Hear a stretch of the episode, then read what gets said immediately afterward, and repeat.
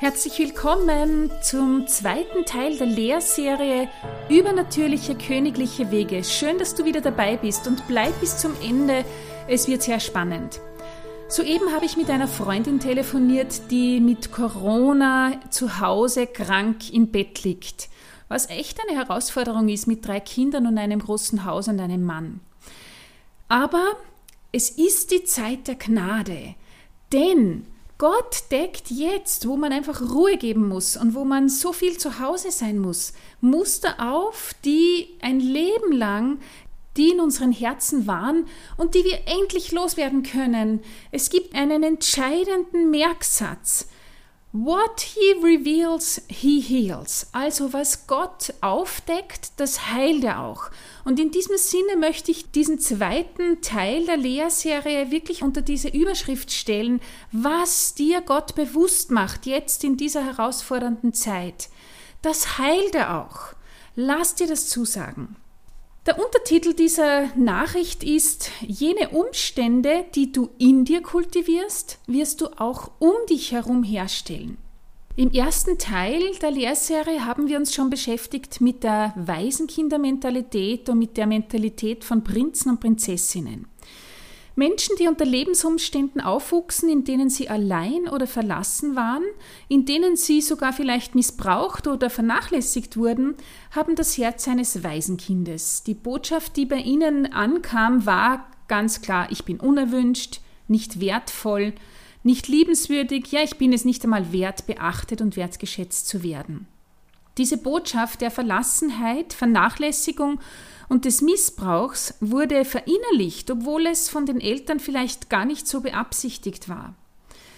In der Art und Weise, wie wir als Kinder in unseren ersten sieben Lebensjahren behandelt wurden, definiert auf weiteres, wie ich mich sehe, kurz wer ich bin, meine Identität.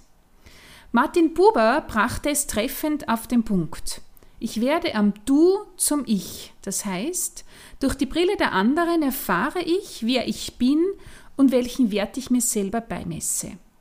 Aber eins ist auch klar, keine Eltern dieser Welt können ihren Kindern jenes Ausmaß an Liebe geben, das sie benötigen würden, um wirklich sich voll und ganz zu dem zu entfalten, was Gott in sie hineingelegt hat. Gott sei Dank, das müssen sie auch nicht, denn wir haben einen himmlischen Vater, der dieses Manko mit seiner Liebe auffüllen kann, wenn wir ihn an unser Herz lassen. Wir schauen uns jetzt vier Merkmale an, die für Waisenkinder typisch sind. Das erste Merkmal es ist das Selbstverständnis darüber, wie ich mein Leben zu bestreiten habe. Und du hast richtig gehört, es geht um das Leben bestreiten. Waisenkinder denken sich immer, es ist nie genug da. Für mich wird es nicht reichen. Sie leben mit der Angst, dass der Brunnen gerade dabei ist, auszutrocknen.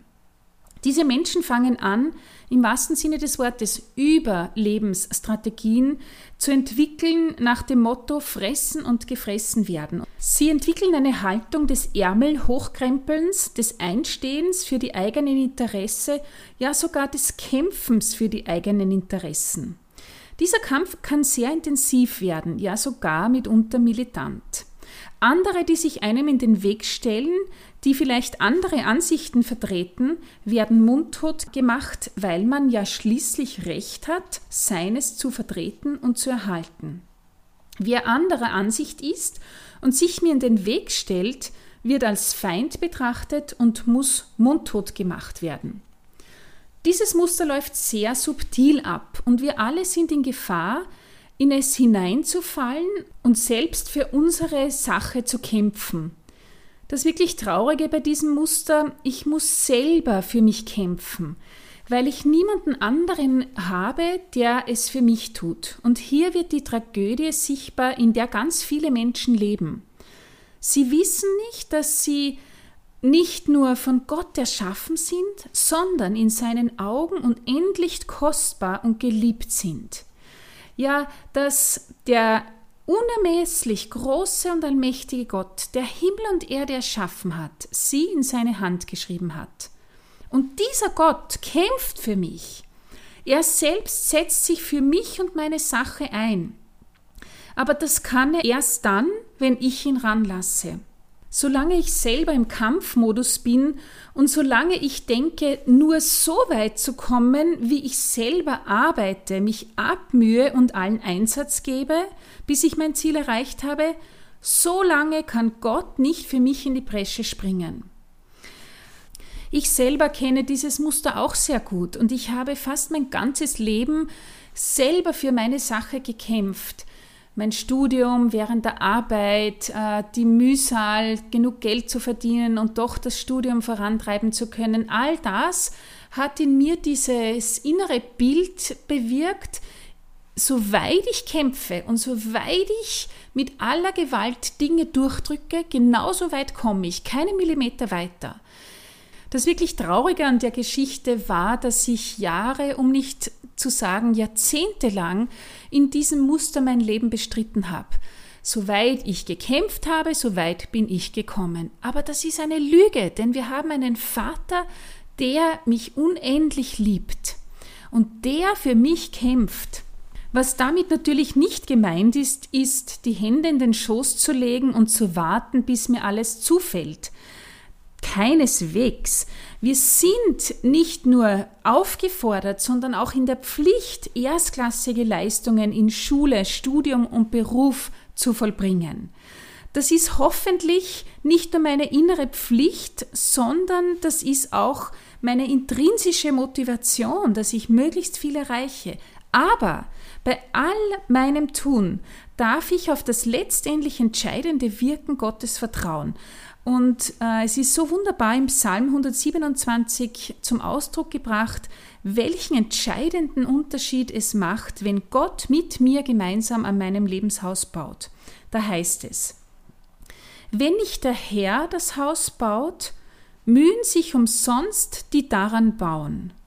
Wenn nicht der Herr die Stadt behütet, wacht umsonst, der sie behütet. Es ist umsonst, dass ihr früh aufsteht und euch spät erst niedersetzt, um das Brot der Mühsal zu essen. Was recht ist, gibt der Herr denen, die er liebt, im Schlaf. Ist das nicht wunderbar? So ist unser Gott. Also wir dürfen vertrauen in allem, wo wir stehen. Vielleicht auch jetzt, wo wir in dieser herausfordernden Corona-Pandemie stehen, dass Gott an unserer Seite steht und mit uns kämpft und mit uns Dinge baut und arbeitet. Das zweite Merkmal eines Waisenkindes ist der niedrige eigene Selbstwert.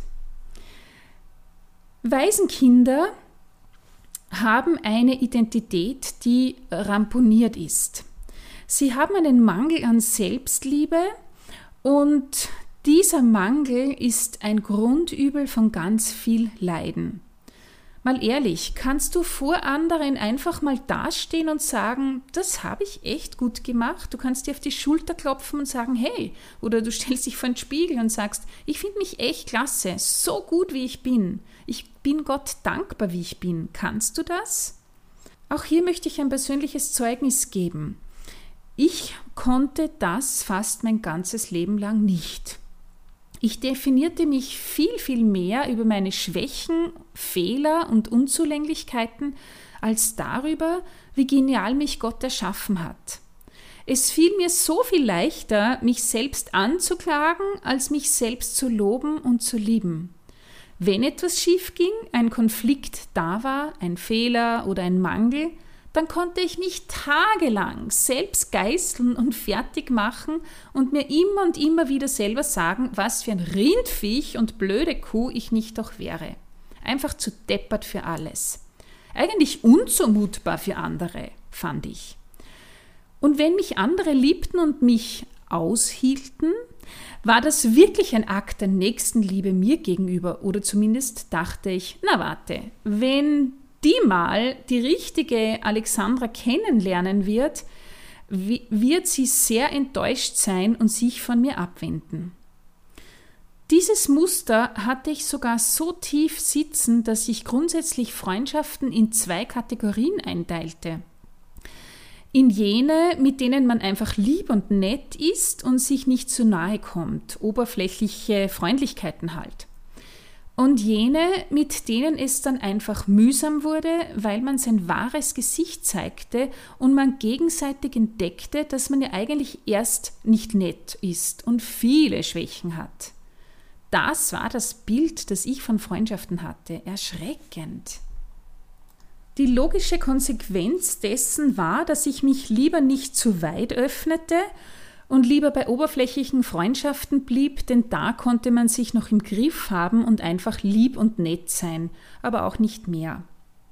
Heute ist das anders. Gott hat mir gezeigt, immer und immer wieder, wie genial, cool, steil, liebenswürdig, lieb, nett, hübsch, charmant, aufregend und so weiter er mich findet.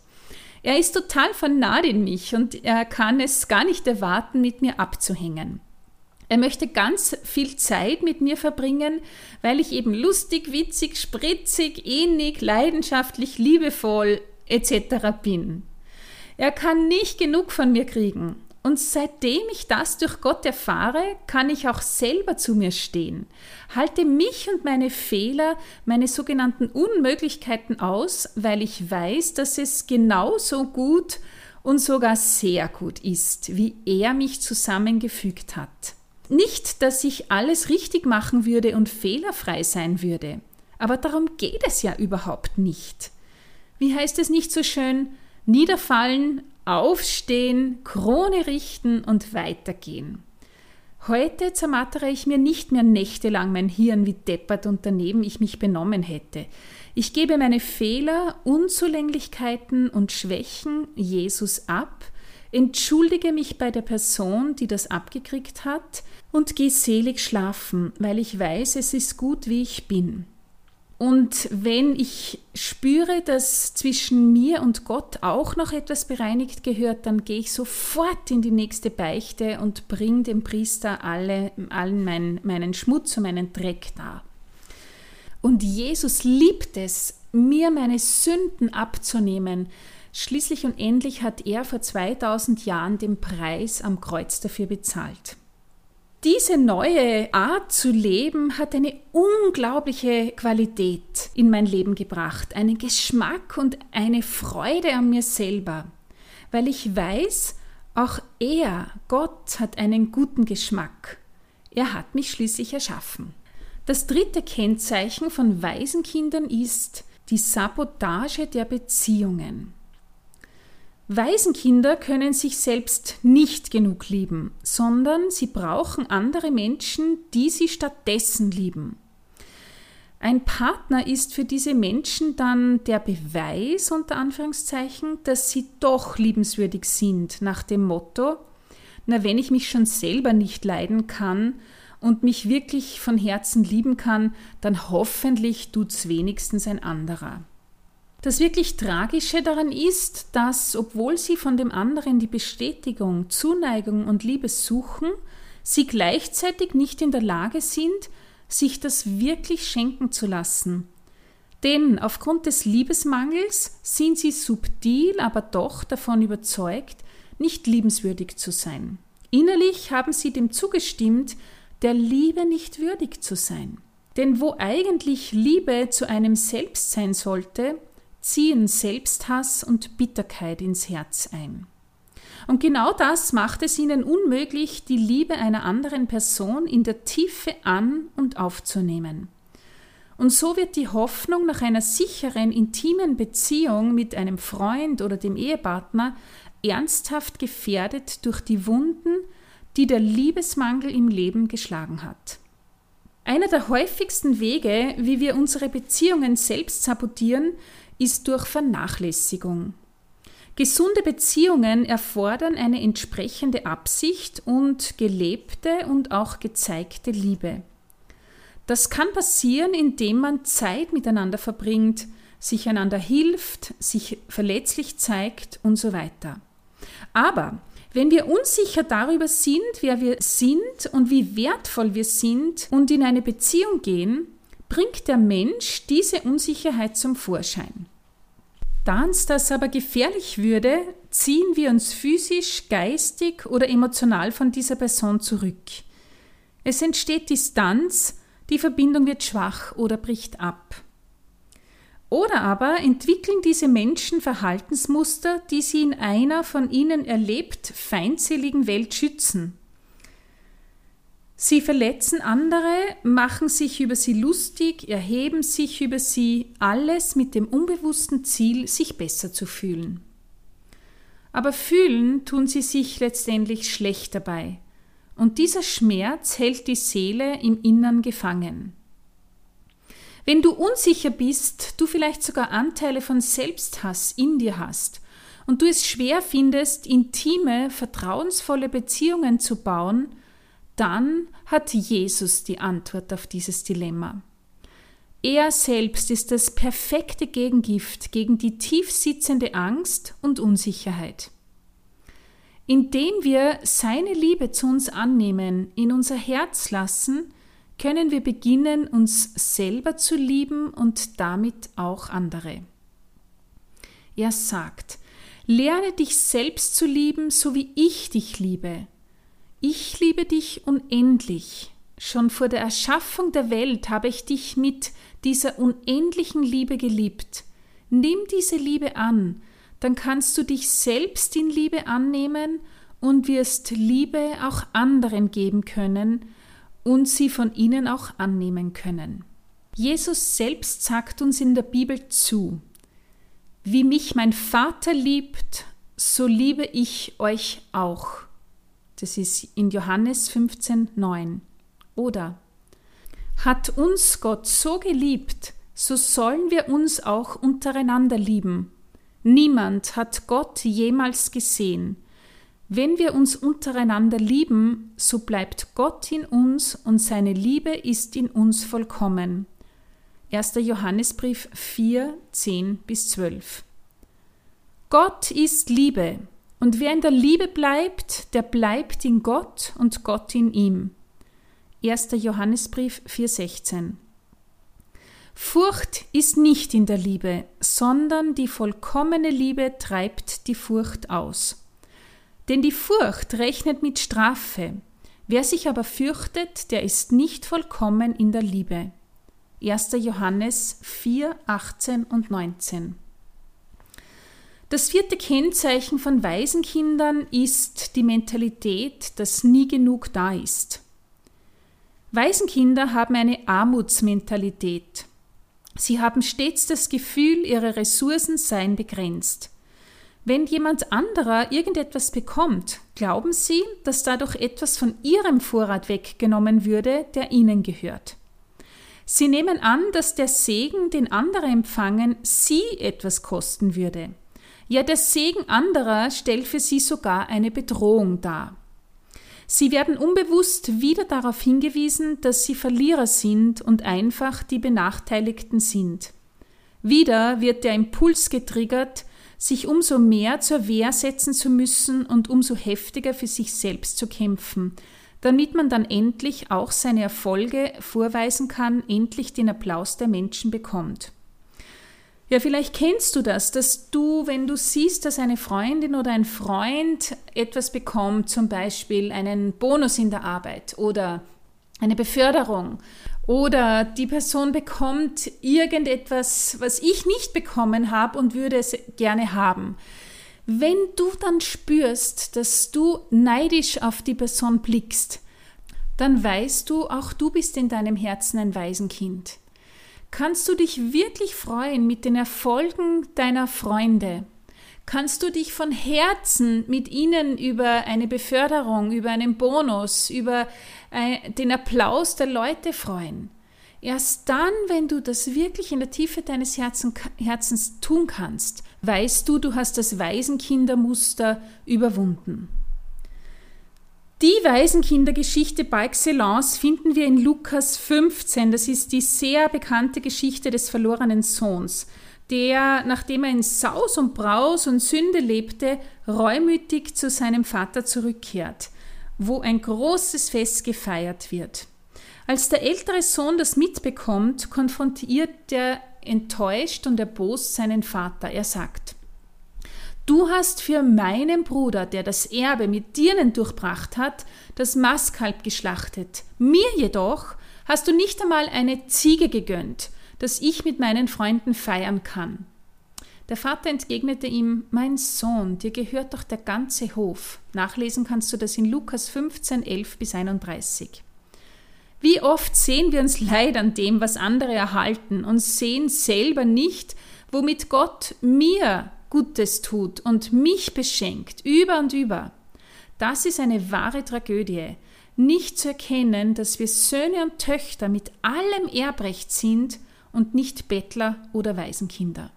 Wer wir sind und wie wir uns verstehen, zeigt auch die Tatsache, dass viele von uns noch immer auf die Versorgung schauen, zum Beispiel auf das Bankkonto, um unsere Vision zu beschließen und nicht darauf horchen, was Gott uns sagt. Deshalb leben wir im Bereich unserer Mitte anstatt im Bereich seines Segens. Doch wir sind berufen, über die Vernunft hinaus zu leben und auch weit über die Grenzen unserer eigenen Fähigkeit hinaus. Wenn wir nicht mehr zustande bringen als gewöhnliche Menschen, dann lasst uns doch damit aufhören, den anderen zu sagen, wir seien Teil der Gemeinde des lebendigen Gottes. Wir müssen mehr vollbringen können als ein Hasenzüchterverein, wenn wir Gott unseren Vater nennen wollen. Das erfordert, dass wir durch den Glauben an Gottes Versorgung leben. Wenn wir täglich Gott für unseren Unterhalt vertrauen, dann werden wir die Ressourcen des Himmels anzapfen. Paulus sagte es am besten. Im Philipperbrief Kapitel 4, Vers 19. Mein Gott wird euch mit allem, was ihr braucht, reichlich versorgen gemäß seinem eigenen Reichtum und dies in Herrlichkeit in Christus Jesus. Also Gott versorgt uns nicht nach dem Maß unserer Bedürfnisse, sondern, sondern nach dem Maß seines Reichtums. Ich komme noch einmal auf das Vorhergesagte zurück. Das bedeutet keinesfalls, dass du deine Hände in den Schoß legen und warten sollst, dass dich jemand versorgt. Du musst schon deinen Teil dafür tun. Aber wenn du das tust, wird auch Gott seinen Teil tun. Und das Maß deines Vertrauens wird das Maß an Gottes Hilfe und Fürsorge setzen. Ja, und by the way, die Waisenkindermentalität gibt es auf allen Ebenen der Gesellschaft. Das Bankkonto ist kein Hinweis darauf, ob Leute die Fürsorge Gottes bewusst erfahren oder nicht. Du kannst eine Menge Dinge, viele Immobilien, teure Autos und mehr besitzen und doch im Herzen ein Waisenkind sein. Dann definierst du dich dadurch, was du besitzt und fürchtest, dass du alles verlieren könntest. Königskinder leiten ihre Identität nicht davon ab, was sie haben, weil sie wissen, dass ihre Identität nicht von ihrem Besitz oder Verhalten abhängig ist. Identität kommt nicht von dem, was man besitzt, sondern was einem besitzt. Aber Gott sagt uns, wir sollen werden wie die Kinder, um in sein Himmelreich zu gelangen. Was bedeutet es, Kind Gottes zu sein? Es bedeutet, ein kindliches Vertrauen zu haben, belehrbar und demütig zu sein, das hilft uns, die alten Lügen über uns selbst aufzugeben und die Wahrheit Gottes über uns anzunehmen. Was noch typisch ist für ein Kind, es fragt seine Eltern um alles, das es haben will. Das sollen auch wir tun, denn Gott liebt es, uns zu beschenken. Im Matthäus 7, 7 bis 11 heißt es, Bittet, so wird euch gegeben, sucht, so werdet ihr finden, klopft an, so wird euch aufgetan, denn jeder, der bittet, empfängt, und wer sucht, der findet, und wer anklopft, dem wird aufgetan. Oder ist unter euch ein Mensch, der, wenn sein Sohn ihn um Brot bittet, ihm einen Stein gibt, und wenn er um einen Fisch bittet, ihm eine Schlange gibt? Wenn nun ihr, die ihr böse seid, euren Kindern gute Gaben zu geben versteht, wie viel mehr wird euer Vater im Himmel denen Gutes geben, die ihn bitten? Und darum bitte ich jetzt ganz konkret für dich. Jesus, ich bitte dich, dass du allen, die zuhören, zeigst, wo sie noch im Muster des Waisenkindes leben Decke diese Muster, die den Tod bringen, die Isolation und Einsamkeit bringen, decke diese Muster auf. Komm, Heiliger Geist, berühre alle, die jetzt diesen Vortrag angehört haben und zeig ihnen, wie sehr der Vater sie liebt und wie sehr sich Jesus danach sehnt, sie voll und ganz in seine Arme zu schließen. Jesus, so bitte ich dich, segne alle, die diesen Vortrag gehört haben, segne alle, die sie in ihren Herzen tragen und danke Jesus, dass du der Gott der Liebe bist, der Gott, an den wir uns anbinden können und der uns Halt und Sicherheit gibt, auch in dieser herausfordernden Zeit. Ja, so segne uns der Vater, der Sohn und der Heilige Geist. Amen. Danke dir fürs Zuhören. Ich freue mich schon auf den nächsten Podcast und sei gesegnet.